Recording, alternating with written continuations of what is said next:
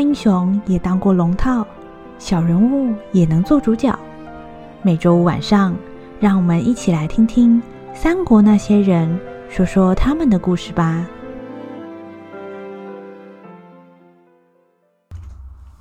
第三十一集，那个独眼龙。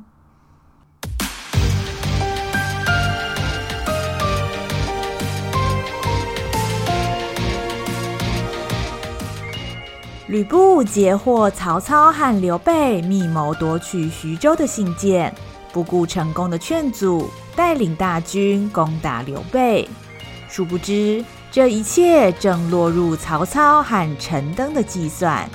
小沛城外重兵压境，东南西北四个城门都被吕布军围住，战事一触即发。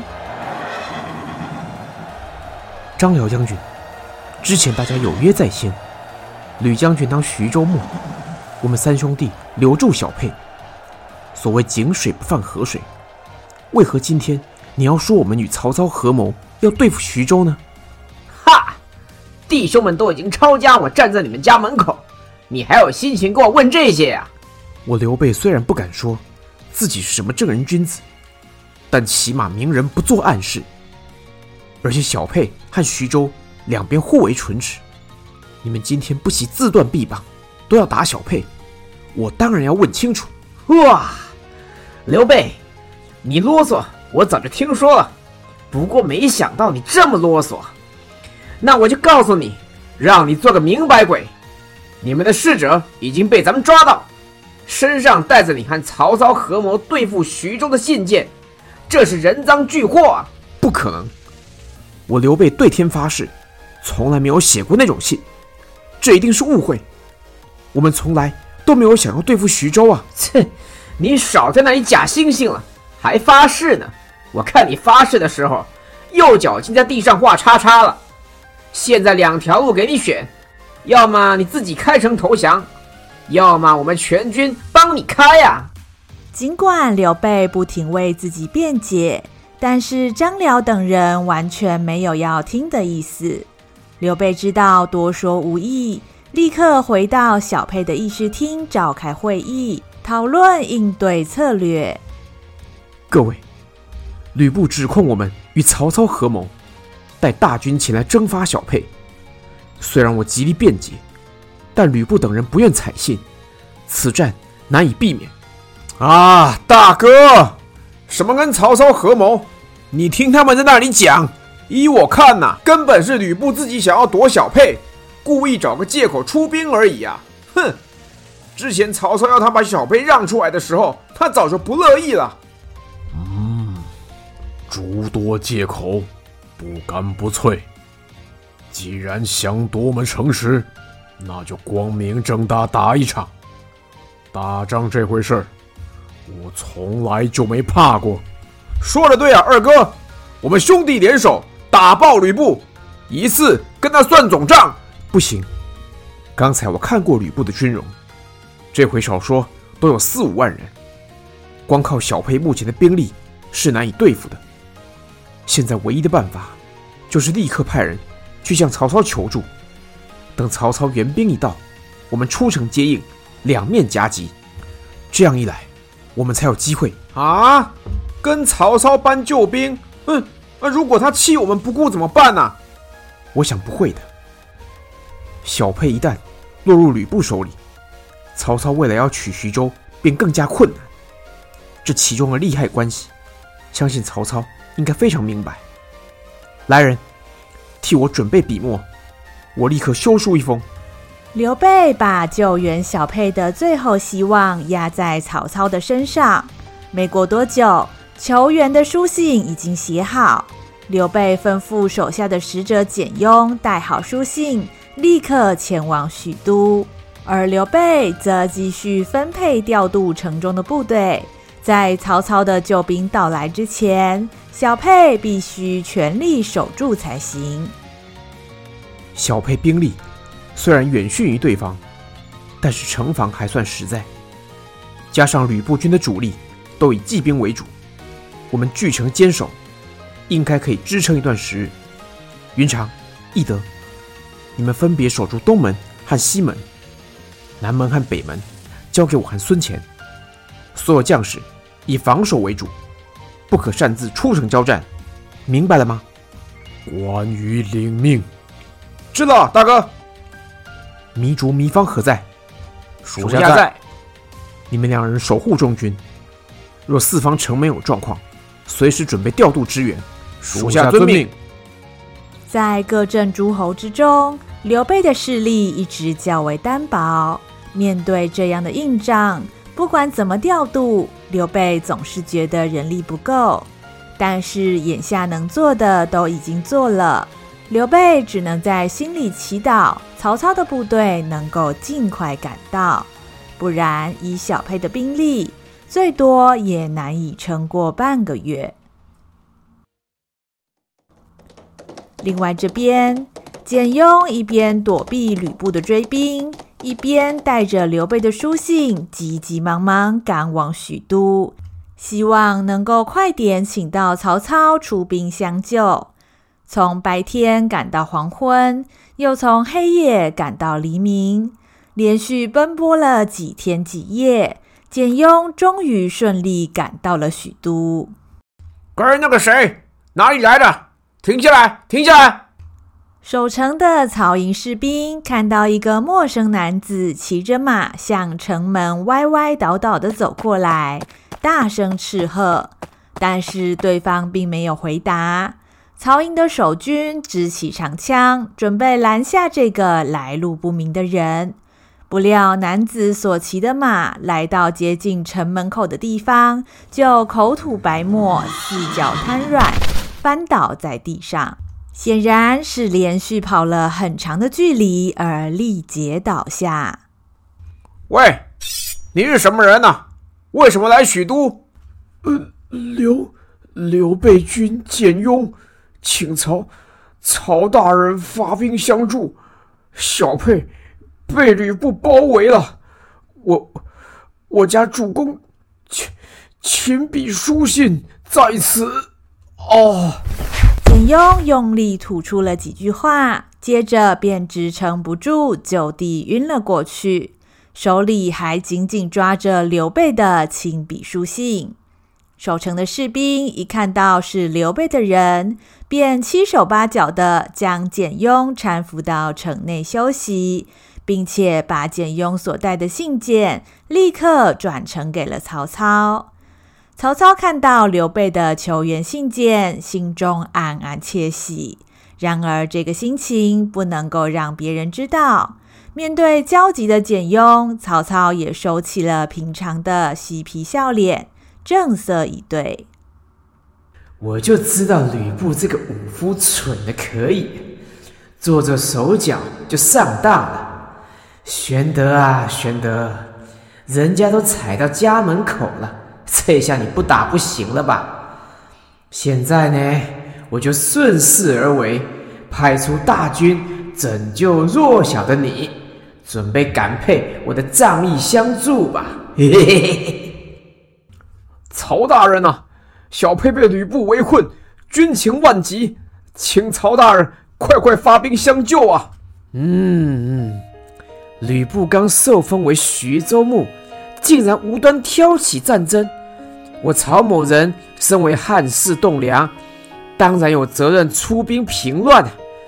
那个简先生，你一路奔波，人困马乏，我找人带你先下去休息。我火速发兵。多谢相助，我家主公和沛城百姓一定会勇感曹大人的恩德的。哎，怎么这么客气呢？你家主公跟我是兄弟。兄弟受难，我心如刀割啊！曹操煞有介事地握住了简雍的手，表情认真又激动。听见曹操二话不说就愿意发兵，简雍便千恩万谢地退下休息了。喂，阿蛮，不用在那里假装悲情了，人家简雍先生已经离开了。啊啊！哎，真的啊！嘿嘿嘿，下次早点说嘛。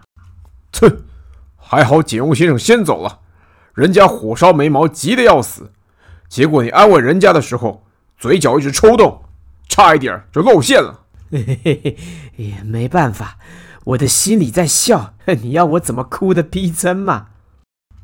哎，废话少说了，从简雍所带的消息看来，吕布精锐尽出，以小沛目前的兵力和存粮，我想大概守不了十天。如果我们要跟刘备夹击吕布的话，就得快点出发了。哎，是啊，还好啊，我之前就先备好了粮草军备，大军马上就能出发。哼，这要是刘备撑不住先垮了，我写那封密信不就没意义了吗？计划已定，曹操立刻前往军营，并且召集众文武打听议事。众将听令，在。夏侯惇，左你统领五万大军前往小沛支援刘备。得令。吕虔、李典，在。左你等二人为先锋，协助夏侯将军。是。哼，我曹某人自统大军，陆续进发。简雍先生，与我一同回小沛。众将士，这回和刘备合兵，一定要给吕布一个迎头痛击，明白吗？嗯，不明白。就在曹操分拨已定的时候，一个洪亮而粗鲁的声音传来。紧接着，一个留着两撇胡子的将军从众将行列中走出，两手叉腰，挺着胸膛，盯着曹操。啊，是妙才啊！我说你是哪里不明白啊？我不明白。为什么从以前到现在，主公你都不让我当主帅？我是哪一点比不上敦哥啊？哎呀，你这个个性啊，就只知道往前冲。要是地上有个洞啊，搞不好啊，整个军队都跟你冲到洞里去。哎，不行不行了，那也应该让我当先锋嘛。难道吕虔跟李典比我还能打吗？哎，我不管了，我已经在后勤坐了好久的冷板凳，这次说什么我都要先上啊。在议事厅上，直接跟曹操大声叫嚷的将军是曹操和夏侯惇的同族兄弟夏侯渊，和夏侯惇一样，也是从曹操在陈留发迹的时候就一起加入的伙伴。虽然他勇力过人，但是个性急躁好胜，所以曹操一直没有把统帅大军的任务交给他。哎。妙才，不要乱来！既然主公分配你做后勤，你就认真做后勤。谁该上阵，主公自有定夺，轮不到你来发表意见。对呀、当然轮不到我，因为都轮到敦哥你嘛。照这样下去，我什么时候才能当上我们曹营的第一猛将呢？哎，把你分配到后勤，不是让你坐冷板凳，是要你多加训练，这样未来才能上阵带兵嘛。嗯，主公，我已经做后勤或支援很多年了。你一直不让我带兵的话，要怎么知道我训练的结果嘛？哎，这个嘛……哦，好啦好啦，主公，这回啊，就让我试试看嘛。呃，好吧，这回啊，就让你跟吕虔他们一起做先锋。哎，不过你要答应我，要服从上级指挥，凡事啊听你敦哥的，这样行不行？得令，主公你放心吧。我保证啊，我一定杀最多敌军给你看啊！呃，这如果那样也行了，但是记得不要顾着乱冲啊！没问题，没问题了。拗不过夏侯渊的请求，曹操准许夏侯渊随夏侯惇等人出战。接下曹操军令的夏侯渊，兴高采烈地准备出战去了。过去夏侯渊在打仗的时候，一向是身先士卒，然而却常常横冲直撞，做事不经大脑。加上本次要面对的是高手如云的吕布军，这让曹操有些不安。不过，就如同夏侯渊所说的一样，不试试看，怎么会知道呢？曹操硬是把这份不安压了下去。就算有突发状况，有经验丰富的夏侯惇看着，应该错不到哪里去吧。不久之后，所有军务已经整备完毕。夏侯惇、夏侯渊、吕虔、李典带领着曹营的五万大军，浩浩荡荡开往小沛，准备与吕布军一决胜负。而回到小沛这边，如同刘备所预料的一样，吕布军的主力大多是骑兵队，冲锋陷阵的能力不在话下。要是在战场上厮杀，可说是罕有敌手。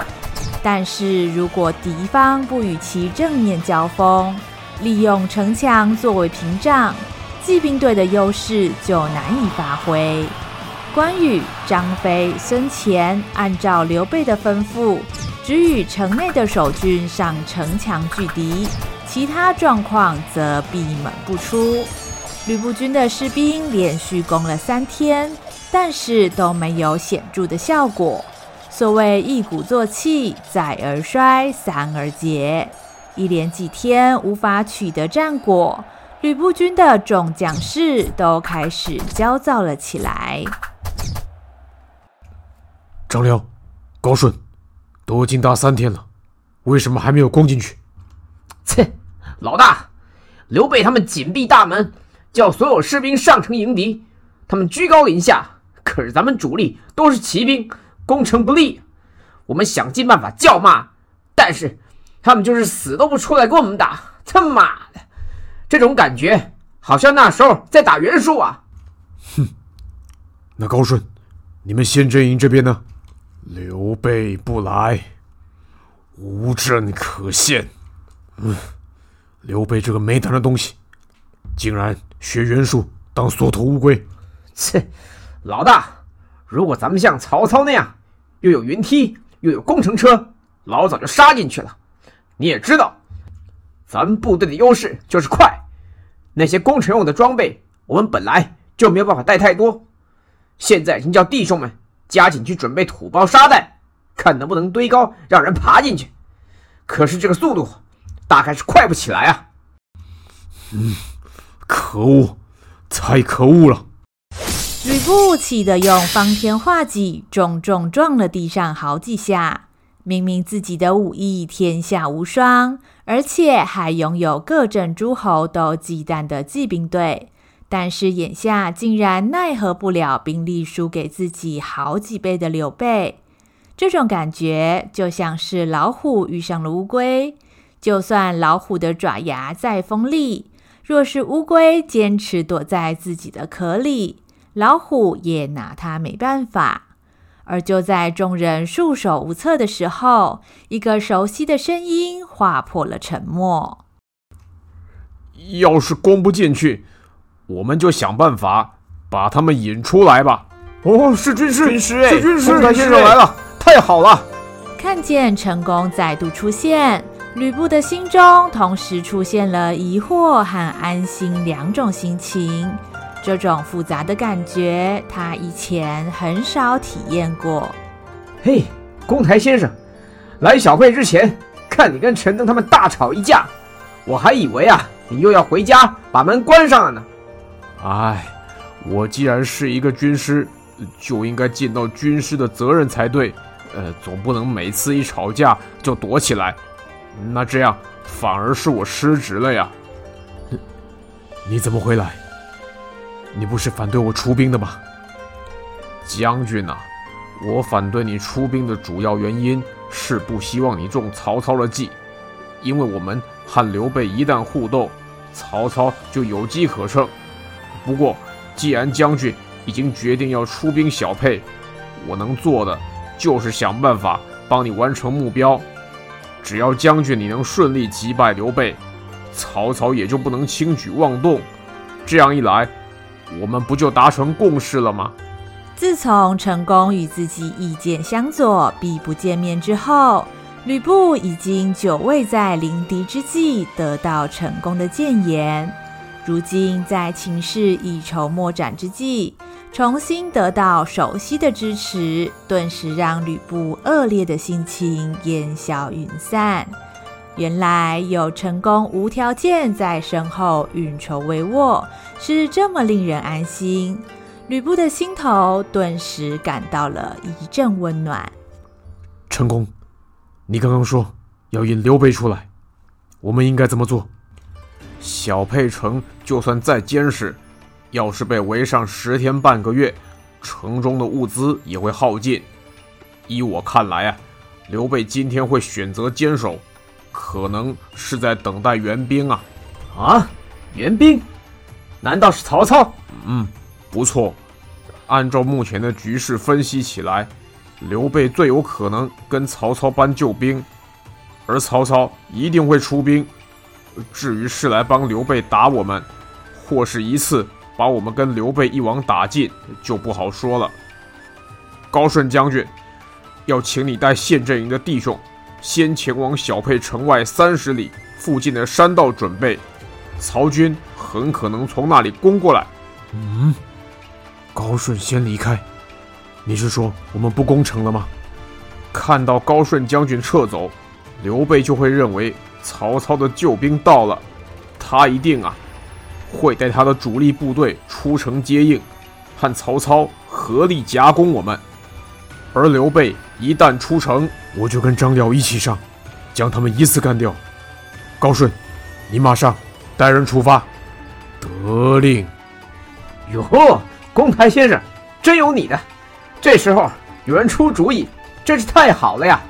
看到自己提供的战术，让整个部队又开始顺利运作。看到吕布和张辽等人又燃起了斗志。成功的心里满是成就感，对他来说，这就是军师这份工作最有意义的时刻。而如同成功所预料的，当高顺的部队撤掉包围之后，小沛城上守城的士兵也开始变少，这意味着刘备开始调度军队，准备与曹操的援兵配合攻击。张辽和吕布也观察到了这个状况，他们继续假装要攻城的样子，等待刘备带兵出城的那一刻。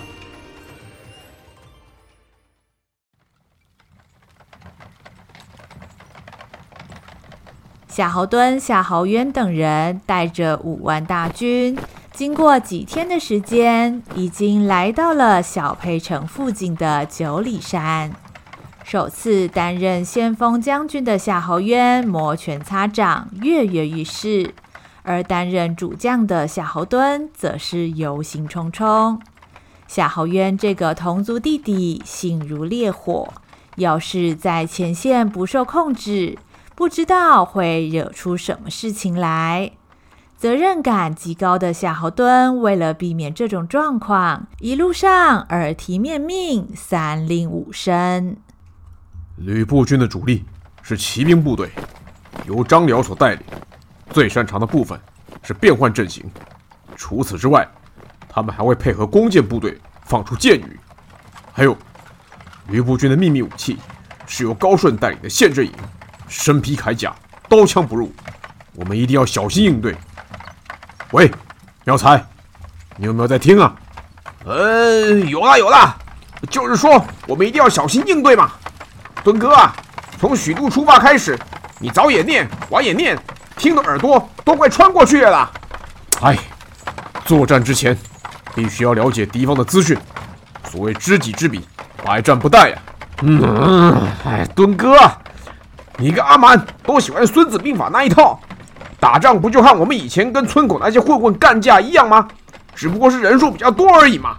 哼，在我看来，根本就不用想那些有的没有的。要赢就是一个字，快！只要用最快的速度跑进敌阵，用我手上这只狼牙棒，轰的一声把敌方主将打倒，其他的人马上树倒猢狲散，你信不信？哦，你又要讲你那一千零一招的跑轰战术吗？照你这个说法，遇到吕布你不就死定了？人家赤兔马日行千里，一下就跑进来，然后轰的一声，你就被吕布方天画戟斩落马下。哦，敦哥，哪有你这样讲话的？连你也不行我啊！就在两人争执不下的时候，远方尘沙飞扬，大队人马就出现了在曹军的前方。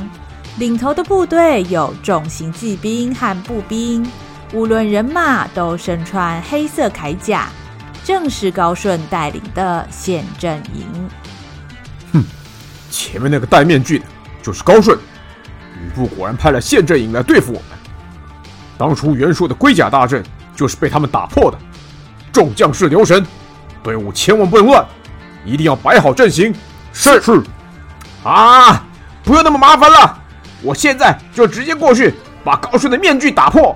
你们几个跟我来。喂，妙才，你等一等啊！夏侯渊不顾夏侯惇的劝阻，一拍马，立刻冲向高顺的陷阵营。信奉跑轰战术的夏侯渊进攻起来又快又狠。手上的狼牙棒仿佛闪电一样，专打敌军的脑袋。只听到轰轰几声，十多个县阵营步兵已经被夏侯渊打倒。县阵营的重骑兵看到这个状况，人人都抄起兵器，准备挡下夏侯渊的部队攻势。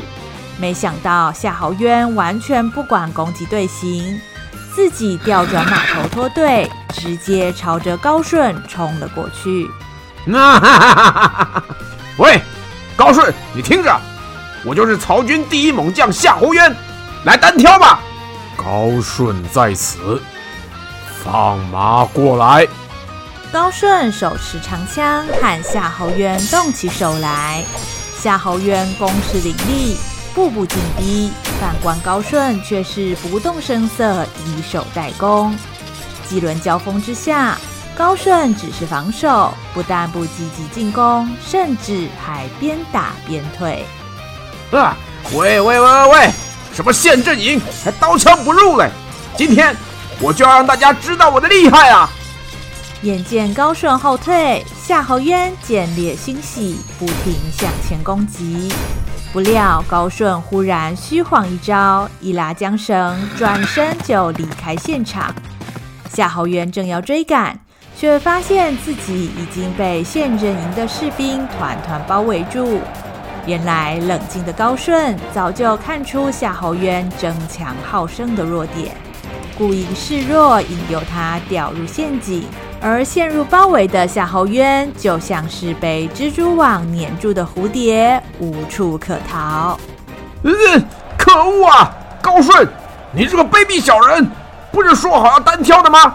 你居然敢骗我啊！我也没看过你这种白痴将军呢、啊，战场上还有什么骗不骗的？弟兄们，大家一起上啊！上啊上啊！给他死啊！这他妈的，你们人多欺负人少啊！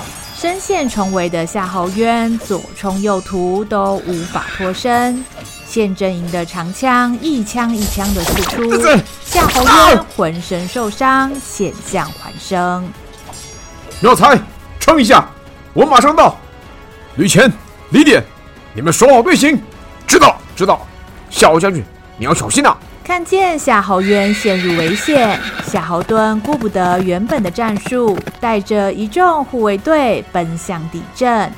而看穿了夏侯惇意图的高顺，不可能给他任何的机会。有勇无谋，大事难成。高顺指挥手下的士兵紧迫盯人。现阵营训练有素，就算是夏侯惇奋勇作战，打算强行杀开一条生路，但是遭遇到特殊的队形阻拦，难以顺利冲锋。